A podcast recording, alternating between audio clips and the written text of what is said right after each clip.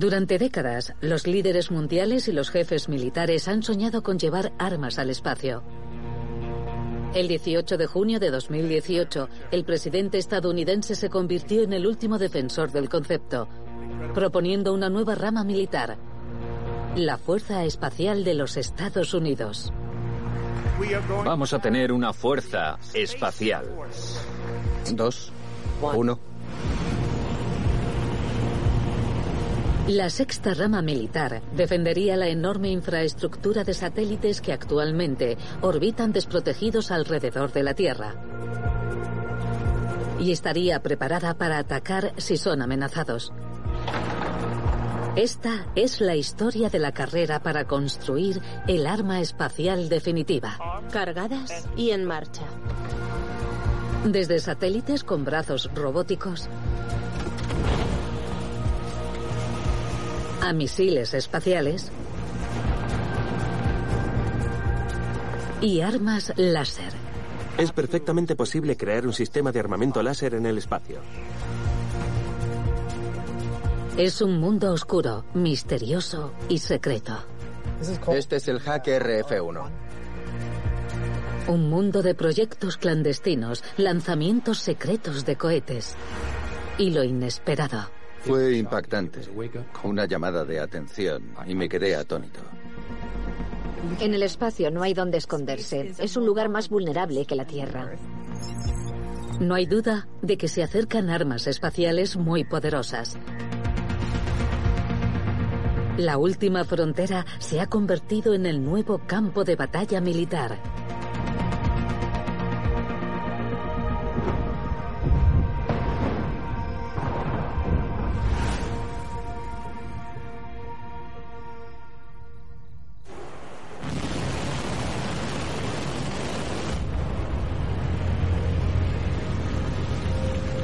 Mucha gente piensa que la próxima guerra mundial se ganará o se perderá en el espacio.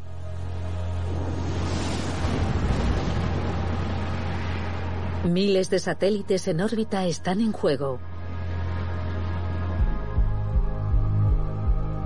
Estos satélites son el soporte de nuestro mundo moderno, desde las telecomunicaciones y la navegación más precisa hasta la teledetección y la predicción meteorológica. Si desaparecieran, la economía global y nuestro moderno estilo de vida se derrumbarían.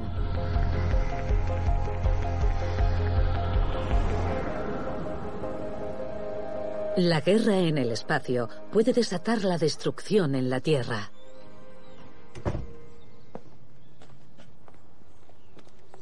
El doctor Brian Whedon es muy consciente de la creciente amenaza. Ha servido como oficial en la Fuerza Aérea de Estados Unidos, incluyendo el Comando Espacial. El Comando Espacial es parte de las Fuerzas Aéreas y tiene encomendadas la mayoría de las operaciones espaciales del ejército. Controla los satélites militares y tiene la misión de rastrear tanto esos satélites como la basura espacial y todo lo que esté en órbita. Cuando estaba allí, trabajaba de analista orbital, la persona que ayuda a rastrear dónde están todos esos satélites. Al final de la Guerra Fría, Estados Unidos dominaba el espacio, no tenía rival. Pero todo cambió mientras Brian estaba en su puesto. Todo se remonta a los acontecimientos que tuvieron lugar un día concreto, el día en el que surgió una nueva amenaza, el 11 de enero de 2007. El 11 de enero de 2007 fue un día muy interesante. En el Comando Espacial el día comenzó con normalidad, monitorizando los satélites en órbita que ayudan a que el mundo funcione. No había nada preocupante. El día comenzó como siempre. Los lanzamientos y las reentradas son habituales. Son actividades espaciales importantes que hay que controlar. Pero el Comando Espacial había recibido informes clasificados de inteligencia estadounidense. Mostraban preocupación por una nueva potencia espacial, la República Popular de China. Si inteligencia estaba en lo cierto, China estaba a punto de probar una nueva arma antisatélites. Había mucha tensión en el ambiente. Desde una base remota del sur de China, los militares chinos habían lanzado un misil. El comando espacial detectó el lanzamiento en cuestión de segundos. El ejército de Estados Unidos tiene un sistema de satélites que detectan señales infrarrojas, como las de los misiles y los cohetes. Así que rápidamente supimos que había despegado algún tipo de misil. El misil subió con mucha energía, trazando un recorrido en el espacio exterior. Pero, ¿cuál era su objetivo? La primera pregunta fue, ¿se dirige hacia un satélite en concreto? No olvidemos que hay seres humanos en la Estación Espacial Internacional. Volando a más de 32.400 kilómetros por hora, el misil alcanzó una altitud de 860 kilómetros y en ese momento hubo un impacto.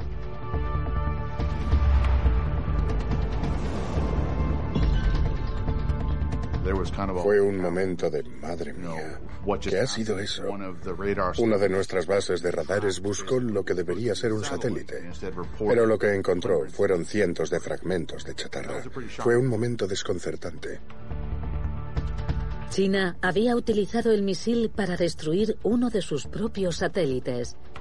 Era la primera prueba de un arma antisatélites en más de 20 años.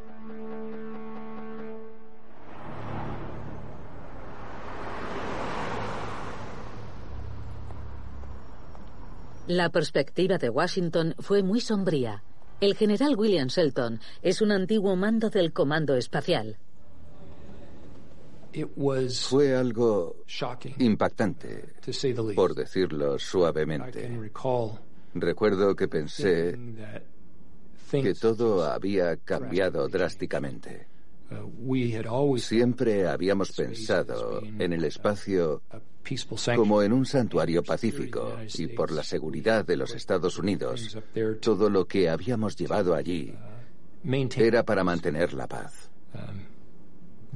Era un acto de agresión, el primero llevado a cabo por otra nación. Fue impactante, una llamada de atención, y me quedé atónito. El misil no solo destruyó un satélite, creó una enorme nube de basura espacial. Aquí vemos una animación por ordenador de los restos de chatarra creados por la prueba antisatélites que hizo China en 2007. Al destruir el satélite, lo que antes era un solo objeto se convirtió en miles de objetos. Y a lo largo de los meses, esa pequeña nube se fue esparciendo por todo el globo hasta convertirse en lo que vemos aquí. Cada punto amarillo es una pieza de chatarra creada por esa prueba. En la órbita terrestre hay cerca de 2.000 satélites operativos, muchos de ellos en altitudes similares a la de estos restos. Hay posibilidades de que estos elementos se acerquen o colisionen con uno de esos satélites que están funcionando.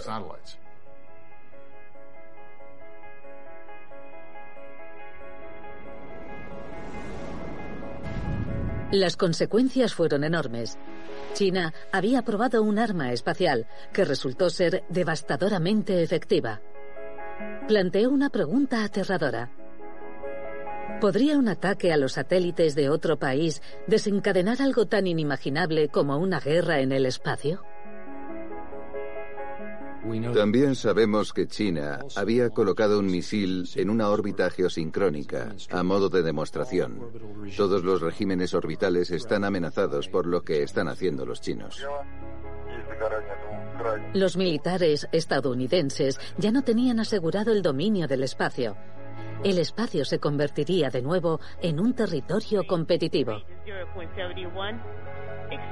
Las superpotencias espaciales están inmersas en una carrera para desarrollar el arma espacial definitiva, para defender los satélites de posibles ataques y mantener el equilibrio de poder.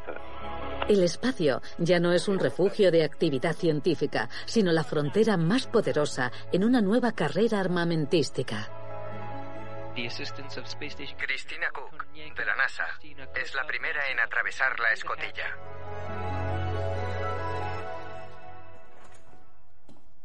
Quiero compartir una visión del futuro que representa una esperanza. Vamos a embarcarnos en un programa para contrarrestar la amenaza de los misiles soviéticos, creando unas medidas defensivas. Suena muy audaz, pero la idea de militarizar el espacio se remonta al principio de la era espacial. En cuanto Rusia puso en órbita el primer satélite, los jefes militares de los dos lados del telón de acero empezaron a soñar con armas espaciales. Esto supondrá años, probablemente décadas de esfuerzo en muchos frentes. Habrá fracasos y retrocesos, igual que éxitos y progresos.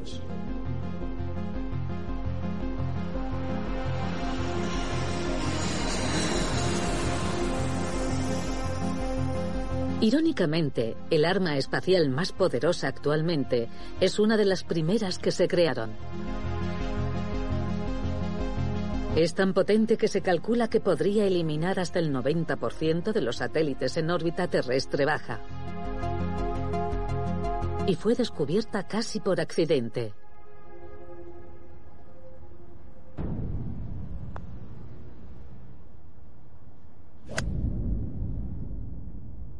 El doctor Greg Spriggs, científico de armamento, es una de las pocas personas todavía vivas que lo presenciaron. Mientras estaba en el instituto, solo pensaba en ser jugador profesional de golf. Quería ser golfista profesional, era mi principal deseo. Pero no tenía talento suficiente. No conseguía golpear bien la bola, así que el plan B era ser físico de armamento nuclear. Greg trabaja como físico de armamento nuclear en el Laboratorio Nacional Lawrence Livermore. Pasa mucho tiempo analizando datos de pruebas nucleares del pasado, muchas de las cuales tuvieron lugar cerca de Las Vegas. Aquí estamos, en medio de Las Vegas. A poco más de 100 kilómetros en aquella dirección está el campo de pruebas de Nevada, el campo de pruebas principal de Estados Unidos. Se hicieron casi mil detonaciones. Unas 800 fueron subterráneas y unas 200 en superficie. Hacían fiestas aquí, en Las Vegas. Eran la señal de que se acercaba una detonación. No querían asustar a nadie. Y los hoteles querían atraer clientes. Hacían fiestas en las azoteas y las terrazas, celebrando las bombas nucleares mientras las veían. Tan solo tenías que mirar de madrugada hacia el norte. En el momento de la detonación veías un gran destello y todo el mundo lo celebraba mientras desayunaba o se tomaba un Bloody Mary. A los turistas les atraía la explosión y la inconfundible nube en forma de hongo. Pero había también un misterioso efecto. Una ráfaga invisible de energía electromagnética de alta intensidad llamada Pulso electromagnético. Las armas nucleares tienen cuatro efectos importantes. El primero es la radiación inmediata que acompaña al proceso de fisión. Se liberan neutrones y rayos gamma que interaccionan con la atmósfera y provocan la creación de material radioactivo. El siguiente efecto es la onda expansiva. Se crea una zona de alta presión que empuja el aire y lo desplaza. El siguiente efecto es la explosión térmica. El plasma caliente irradia energía térmica. Así se produce esa explosión de calor. Y el último efecto es el pulso electromagnético nuclear provocado por la energía eléctrica. La atmósfera absorbe la radiación inicial y provoca una corriente que modifica la corriente eléctrica o el campo magnético en la zona y puede afectar a los equipos electrónicos. El efecto del pulso electromagnético tiene la capacidad de dañar los equipos electrónicos al quemar las placas de circuitos.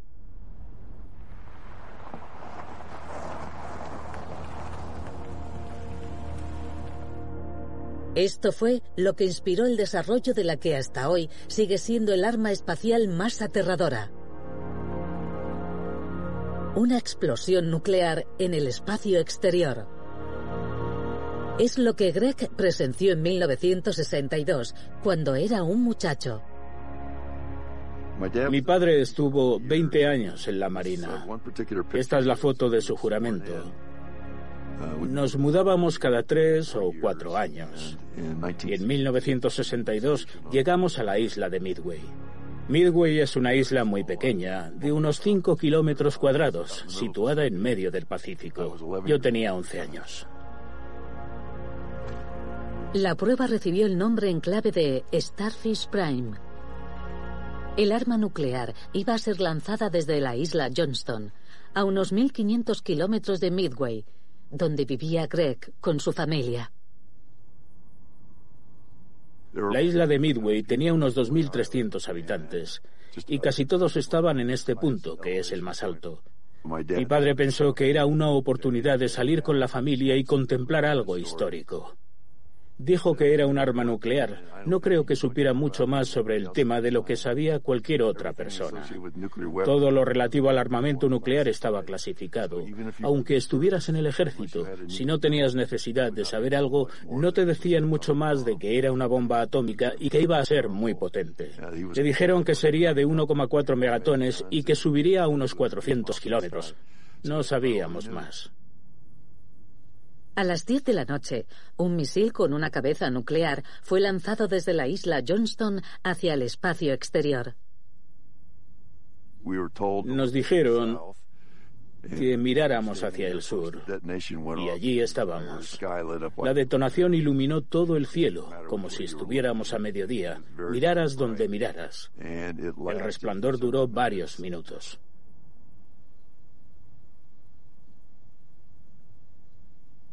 La cabeza nuclear explotó a 400 kilómetros de altura, provocando una luz cegadora y una preciosa aurora, tal y como muestran las grabaciones recientemente desclasificadas. Pasó por todos los colores, rojos y ultravioletas, azules y verdes, hasta que volvió a ser noche cerrada unos 15 minutos después. No vimos el hongo nuclear, no escuchamos nada. Al no haber aire, la onda expansiva no pudo transmitirse y no hubo ningún sonido.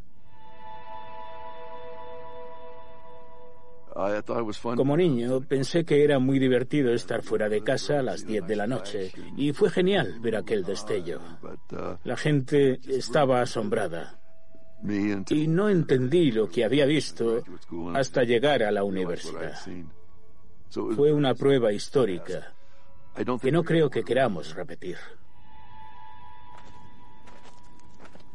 Los efectos de la explosión fueron más allá de lo que los analistas esperaban. Una estación terrestre en las montañas de Andover, en Maine, emite una señal hacia un satélite en movimiento, una hazaña histórica que podría cambiar el futuro de la humanidad. El satélite, por supuesto, es el Telstar, 77 kilos. La NASA lanzó el primer satélite de comunicaciones de la historia, el Telstar 1, al día siguiente de la explosión del Starfish Prime. El mundo se maravilló cuando el satélite empezó a retransmitir señales de televisión cruzando el Atlántico.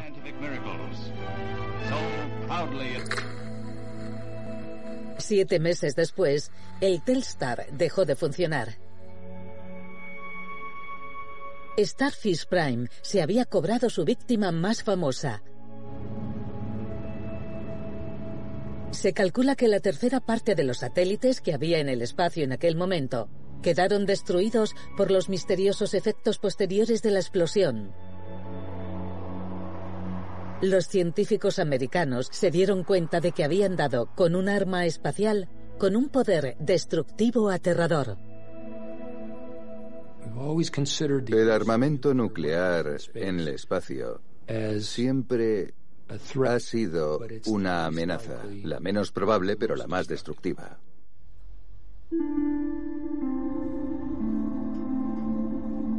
En 2001, el Pentágono elaboró un modelo de lo que podría ser un Starfish Prime moderno, Querían ver qué ocurriría si una nación rebelde lanzaba al espacio un misil con cabeza nuclear para atacar satélites.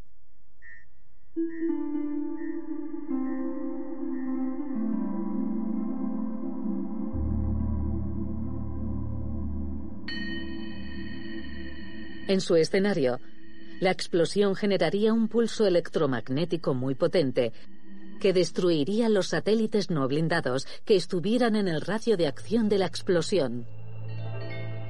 Pero el efecto principal vendría después. Una espectacular aurora iluminaría la atmósfera y la radiación destructiva atacaría a los satélites. El Pentágono predecía que la explosión podría inutilizar todos los satélites sin blindaje de la órbita baja terrestre, convirtiéndolos en mera basura espacial. Una explosión nuclear en el espacio es un arma con un poder destructivo terrorífico.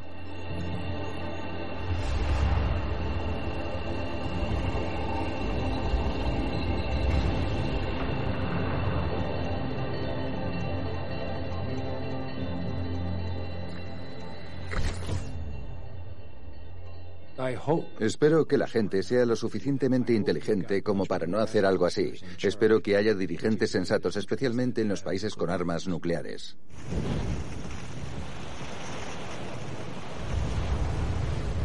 Muchos países están inmersos en una carrera para desarrollar nuevas armas espaciales. China, Estados Unidos, Rusia y recientemente India han probado misiles capaces de destruir satélites. Pero el inconveniente de estas armas es que se crea una enorme cantidad de basura espacial, y eso supone un gran riesgo de daños colaterales para sus propios satélites. Las tecnologías antisatélite más avanzadas son las que no resultan destructivas, y una de ellas es el arma antisatélite coorbital. El armamento antisatélites coorbital tiene su origen en Rusia. Durante la Guerra Fría, la Unión Soviética estableció un programa llamado Istrabetel Sputnikov, que se traduce por destructor de satélites. El concepto era tremendamente sencillo. Se aproxima al satélite en órbita y, cuando está lo suficientemente cerca, detona una carga explosiva que libera una nube de metralla hacia el objetivo. Los rusos llevaron a cabo muchas pruebas de esta arma. Pero con la caída de la Unión Soviética se perdió en las sombras de la historia. ¿Se podría reinventar el destructor de satélites para que funcione de una forma más limpia? Ningún país ha reconocido la existencia de programas sobre armas coorbitales, pero los expertos sospechan que Rusia y China podrían estar desarrollando estas armas en secreto. Es perfectamente posible vislumbrar parte de la tecnología que podría utilizarse en esta probable arma espacial del futuro. Mi equipo y yo somos investigadores en el Centro Aeroespacial Alemán y estamos observando un problema actual en el espacio. La doctora Heike Benninghoff es una científica alemana que está desarrollando tecnología satelital para propósitos benignos, ayudar a solucionar el problema de la basura espacial. Tenemos una enorme cantidad de satélites que ya no están operativos. La idea es construir una especie de servicio para retirarlos de la órbita o un servicio de reparaciones para extender la vida útil de los que, por ejemplo, se hayan quedado sin energía. Voy a explicarlo. La doctora Benninghoff quiere construir una nave robotizada para recargar la energía de satélites antiguos y retirar de la órbita los que no puedan ser reparados. Esta es la órbita del objetivo. Se acercaría al satélite en órbita. Hay que llegar hasta este punto. Y cuando estuviera lo suficientemente cerca... Y captura el objetivo.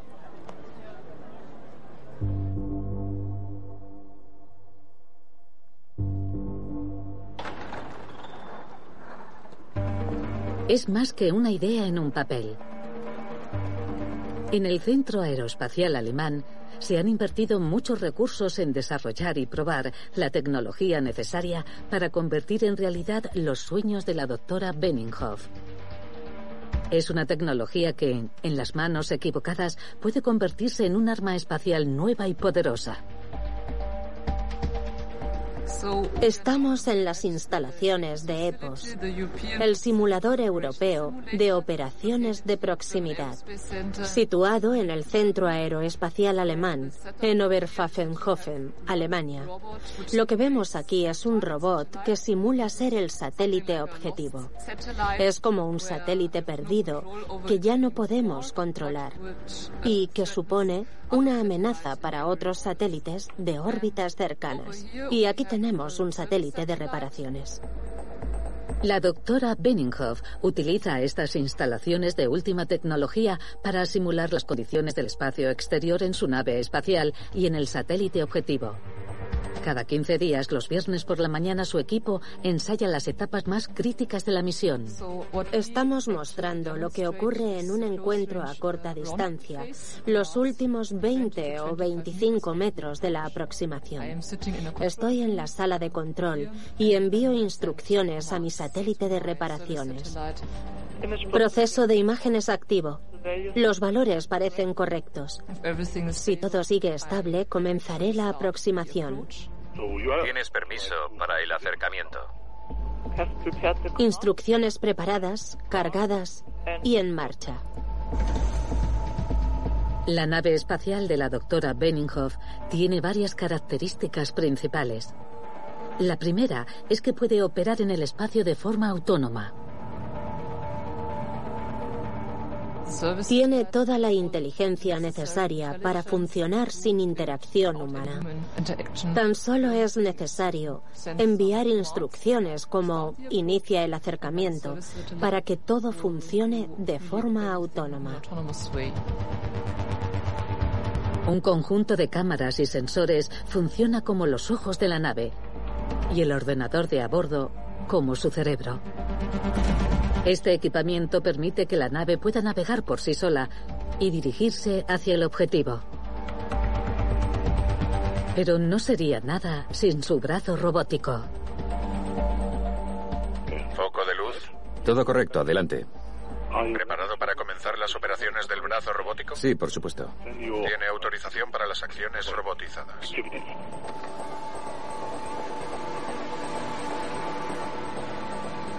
Cuando esté a su alcance, el brazo robótico de la nave sujetará el satélite. Captura completada. La nave podrá entonces realizar las reparaciones y recargas necesarias en el satélite. Pero esta tecnología, diseñada para un buen propósito, puede modificarse para uno más siniestro. Por supuesto, esta tecnología en las manos equivocadas puede ser un problema y un peligro. Este brazo robótico podría atacar el satélite, desmontando sus paneles solares para que se quede sin energía. Sería el renacimiento del destructor de satélites. Pero la preocupación principal es si este destructor de satélites ya está surcando los cielos. En 2013, empezamos a ver algo intrigante en una serie de lanzamientos espaciales rusos. El principal lanzamiento se realizó con el potente vehículo de lanzamiento espacial ruso, el Rokot. Según el ministro ruso de Defensa, transportaba tres satélites militares de comunicaciones. Estaban lanzando pequeños satélites militares de comunicación de tres en tres. Pero empezaron a decir que a veces había un cuarto objeto. Al principio parecía que ese cuarto objeto misterioso era parte del cohete de lanzamiento, un desecho de basura espacial. Pero empezó a emitir una señal de radio. Ese cuarto objeto era en realidad otro satélite. Lo que el Comando Espacial estadounidense pensaba que era un trozo de chatarra era una nave espacial rusa secreta con el nombre en clave de Cosmos 2491. ¿Qué estaban planeando los rusos? El 31 de marzo de 2015, otro cohete fue lanzado desde el cosmódromo de Plistek. También transportaba tres satélites y un cuarto objeto misterioso. Emitía la misma señal. Y esta vez empezó a moverse. Comenzó a hacer maniobras. Lo primero fue cambiar su propia órbita. El objeto se dirigió hacia uno de los restos del cohete de lanzamiento y se estrelló contra él. ¿Podría haber sido un destructor de satélites practicando su primer ataque? No sabemos si el Cosmos 2504 tenía que chocar contra el cuerpo del cohete, pero no fue el tipo de impacto que pudiéramos considerar como un ataque. Si Brian está en lo cierto, la nave rusa no era un destructor de satélites, sino un espía, diseñado para acercarse a otros satélites y espiarlos. En 2013, los militares chinos lanzaron una nave espacial llamada Suyan 7, que contaba con un brazo robótico. Dijeron que era tecnología de mantenimiento espacial. A medida que los científicos desarrollan nuevas tecnologías para el mantenimiento de los satélites y la eliminación de la basura espacial, las habilidades de los destructores de satélites no hacen más que multiplicarse. Cuando un país como China o Rusia hace pruebas para maniobrar en órbita, los Estados Unidos se preocupan por ello. Podrían ser armas en potencia. Como decimos en el ejército, las intenciones pueden cambiar de un día para otro. Si alguien decide pasar al lado oscuro, por así decirlo, podrían utilizarlos con fines perversos.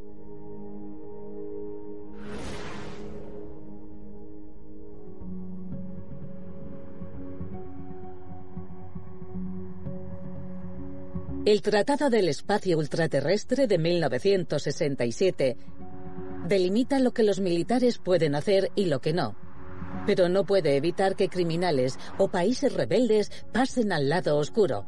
Y en este momento hay un arma disponible que es probablemente más potente. Esta arma, que podría alcanzar satélites en cualquier órbita, puede ser desplegada sin lanzar cohetes o misiles, de forma que la identidad del atacante podría permanecer en secreto. Mucha gente piensa que la dificultad está en que el espacio está muy lejos. Los satélites no se limitan al objeto que está en órbita. Si entras en las instalaciones de la Tierra, tendrás acceso a todo lo que hay en el espacio. El doctor Greg Falco es experto en ciberseguridad de satélites. Todos los satélites, al margen de su función, necesitan mantener contacto con la Tierra, y esto los hace intrínsecamente vulnerables a lo que podría ser el arma espacial definitiva, un ciberataque. Estamos en la isla Wallops, en Virginia. Frente a nosotros podemos ver varias antenas parabólicas que se comunican con satélites que están en el espacio. Estas antenas son el elemento principal de lo que llamamos sistema de control o estación terrestre. Una estación terrestre se comunica con los satélites del espacio y les dice lo que tienen que hacer. Es el cerebro del sistema de satélites, un objetivo natural para un hacker. Si quieres controlar un satélite de forma no autorizada, no necesitas acceder al objeto que está en el espacio. Lo que haces es controlar lo que controla el satélite. Puedes causar muchos daños si tomas el control de una estación terrestre. El desarrollo de ciberarmas es uno de los secretos más reservados y protegidos de cualquier nación. Hay muy pocos ataques que se reconozcan públicamente. Uno de ellos es el que sufrió un satélite de la NASA en 2008. Las estaciones de control terrestre como esta en la que estamos ahora pueden seguir y rastrear dónde están los satélites en órbita. Uno de esos satélites es Terra. Y si miras mi pantalla podrás ver que en este momento está sobre Sudamérica y se mueve muy deprisa. La NASA lanzó Terra el 18 de diciembre de 1999. Observa la Tierra, el agua y la atmósfera de nuestro planeta desde una altura superior a los 700 kilómetros. Es el satélite insignia del sistema de observación de la Tierra de la NASA y su misión es puramente científica. Pero en 2008, Terra se convirtió en el objetivo de un sofisticado ciberataque. Un hacker accedió sin autorización y tomó el control absoluto del satélite durante un breve periodo de tiempo. La primera vez que entraron en el sistema estuvieron solo dos minutos, pero consiguieron el control total del satélite. La segunda vez estuvieron nueve minutos. Eso nos hace pensar que quien lo hizo, cuando entró la primera vez, vio que era lo suficientemente interesante como para hacerlo de nuevo. En principio, el hacker podría haber causado daños considerables al satélite. Cuando tienes el control total de un satélite, tienes acceso a todas sus funciones y componentes. Terra tiene cinco sensores y con esos cinco sensores puedes establecer algún tipo de vigilancia. Creo que eso es lo más probable que hicieran los hackers. Pero Terra también tiene propulsión y podrían haber utilizado esa propulsión para sacarlo de su órbita. También podrían haber cambiado la orientación de algunos de sus sensores para que no pudieran enviar o recibir instrucciones de la forma adecuada. O modificado los paneles solares con los que el satélite recibe la energía solar. Podrían haber sucedido muchas cosas, pero creo que la vigilancia es la más probable. Terra sobrevivió al ciberataque, pero otros satélites no han tenido la misma suerte. En 1998, desde Rusia, unos hackers tomaron el control del Rosat, un satélite germano-estadounidense del sistema de monitorización del espacio profundo. Enviaron instrucciones para que girase hacia el Sol, lo que quemó los elementos ópticos dejándolo inservible. A consecuencia de ello, fue desactivado para que se desintegrara al regresar a la atmósfera en 2011. Hasta ahora no se ha hecho público ningún caso de ciberataque contra satélites militares. Sin embargo, se ha desarrollado una nueva forma de guerra electrónica menos letal. Esto se llama Hack RF1. No es algo teórico. Se ha utilizado en muchas ocasiones, sobre todo en asuntos militares. Con este sencillo dispositivo electrónico, que cuesta unos pocos cientos de dólares, es posible hacer lo que podría denominarse suplantación de GPS. El dispositivo imita la señal de radio emitida por los satélites GPS. Así que un receptor puede ser engañado con información falsa, dando una posición incorrecta. Un sorprendente estudio desarrollado por investigadores de la Universidad de Texas en Austin revela que los rusos falsifican las coordenadas GPS en cualquier lugar al que vayan sus líderes. Y también han encontrado una gran actividad de falsificación en Siria. Siria es un hervidero de guerra electrónica. Y estamos viendo que los militares de muchos lugares emplean dispositivos como este en sus operaciones.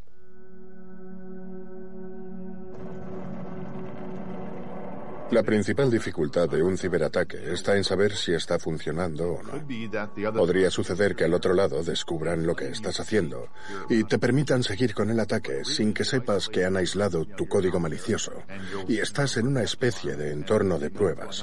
Saben lo que está pasando y te están observando. El mundo cibernético puede ser un laberinto de espejos y no es fácil saber qué es real, qué no lo es y si lo que estás haciendo está funcionando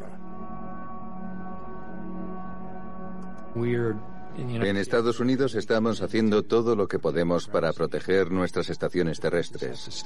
No podemos bajar la guardia. Hay que tener cierta paranoia. Tenemos que seguir trabajando en el problema de la ciberseguridad.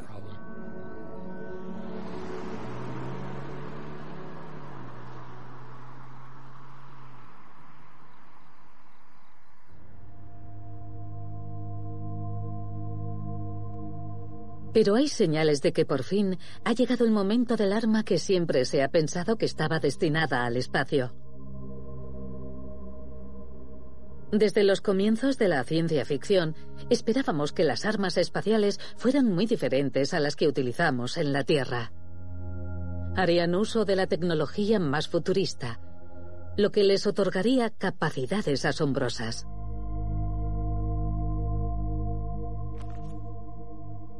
En la Guerra de los Mundos, el escritor de ciencia ficción H.G. Wells Imaginó a los marcianos con armas de rayos que producían destellos cegadores y provocaban que los objetos ardieran.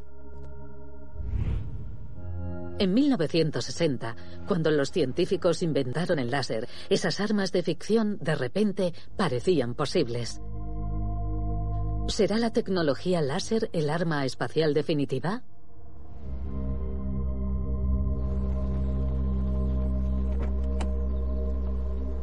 En McKinney, Texas, Eva Hunt se ha propuesto llevar las armas láser al campo de batalla.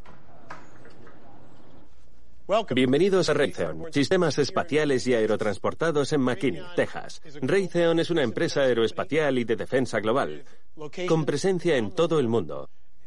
Trabajamos en muchos países para integrar los radares y sensores que fabricamos aquí, en los sistemas militares desplegados por Estados Unidos y sus aliados. Mi especialidad son los láseres de alta energía, un campo muy emocionante.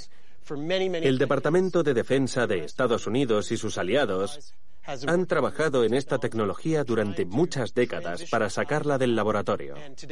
Estoy encantado de mostrarles lo que hacemos en McKinney, instalando láseres en los sistemas de combate que van a funcionar en el futuro inmediato. El concepto de un arma láser es muy sencillo. Un láser produce un rayo de luz muy poderoso. El haz de luz se enfoca al objetivo, calentándolo a una temperatura tan alta que termina por fundirse.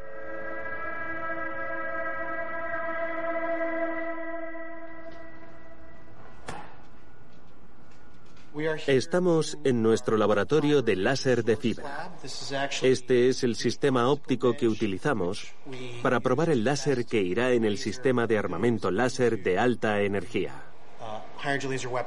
Estos sistemas necesitan una fuente de energía muy potente y una muy buena calidad del haz para que pueda tener efectos sobre objetivos muy lejanos.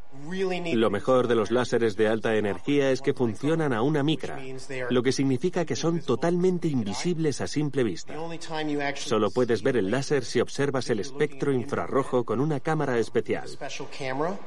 Es cuando se ve la huella de calor que se genera en el objetivo al que apuntas.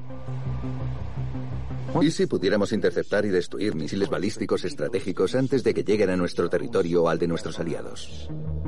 El desarrollo de armamento láser es extremadamente difícil, tal y como nos enseña la historia. La iniciativa de defensa estratégica, la llamada Guerra de las Galaxias, imaginaba un láser espacial que podría derribar misiles. Estados Unidos gastó cientos de millones de dólares en desarrollar la tecnología, pero el futuro que imaginaba Reagan nunca se materializó. En 1987, el ejército ruso lanzó Poilus, un gigantesco prototipo de estación de combate que pesaba 80 toneladas.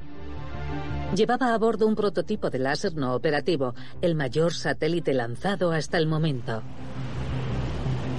No alcanzó su órbita y se desintegró en la atmósfera.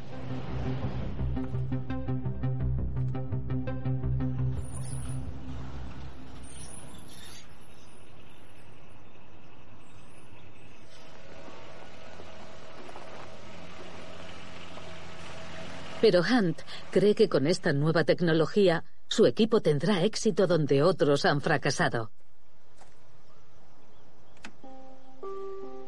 Su prototipo de arma láser está diseñado para derribar drones. Sparky, nuestro piloto de drones, está controlando el dron.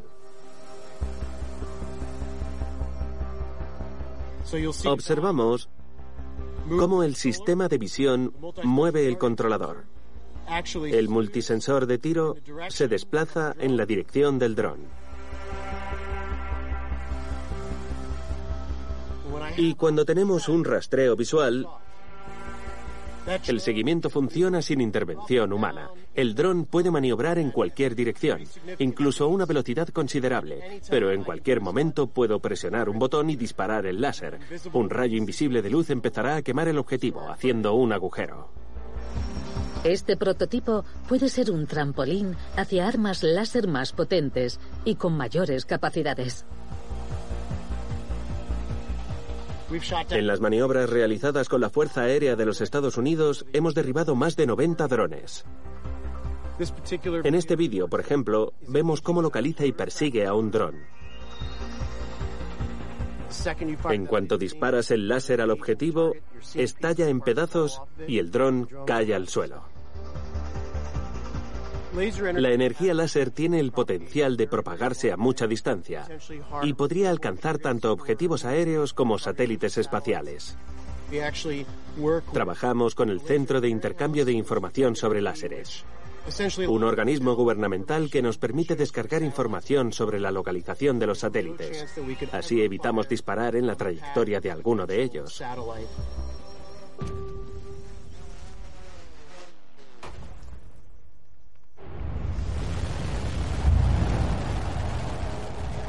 En el espacio ya hay satélites con láseres, como el ISAT-2 de la NASA, que lo utiliza para medir el espesor del hielo de la Antártida.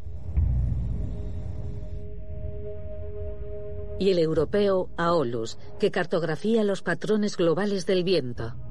Pero un arma capaz de dañar un satélite necesitaría un láser muchísimo más potente. En el espacio ya se están utilizando láseres para comunicaciones. El entorno espacial es perfecto. En esencia estás en el vacío. Es perfectamente posible crear un sistema de armamento láser en el espacio.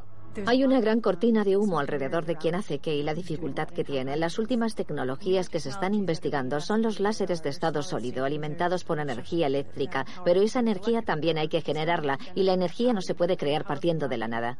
Conseguir equipar un satélite con un láser lo suficientemente potente como para ser destructivo.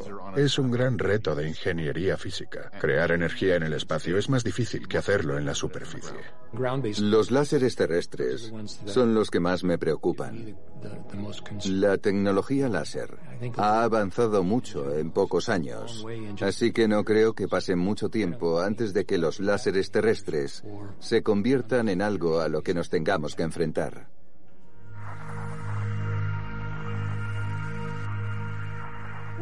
Estamos recuperando la esencia de Estados Unidos como la nación más dedicada al espacio. Nuestro destino más allá de la Tierra no es solo una cuestión de identidad nacional, sino una cuestión de seguridad nacional.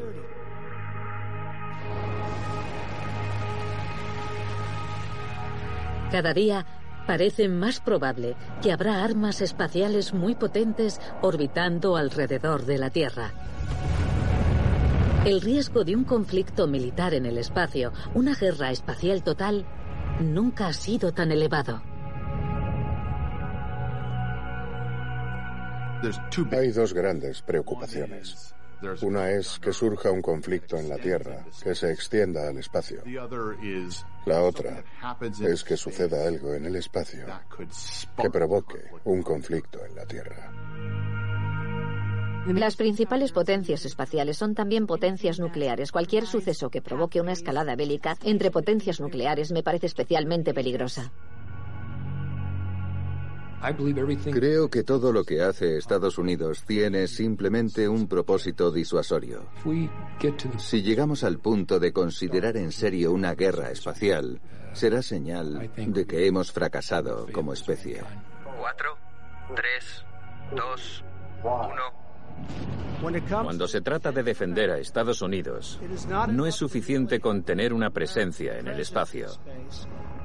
Debemos tener el dominio del espacio. Para las fuerzas militares espaciales de la Tierra, la historia tan solo acaba de empezar.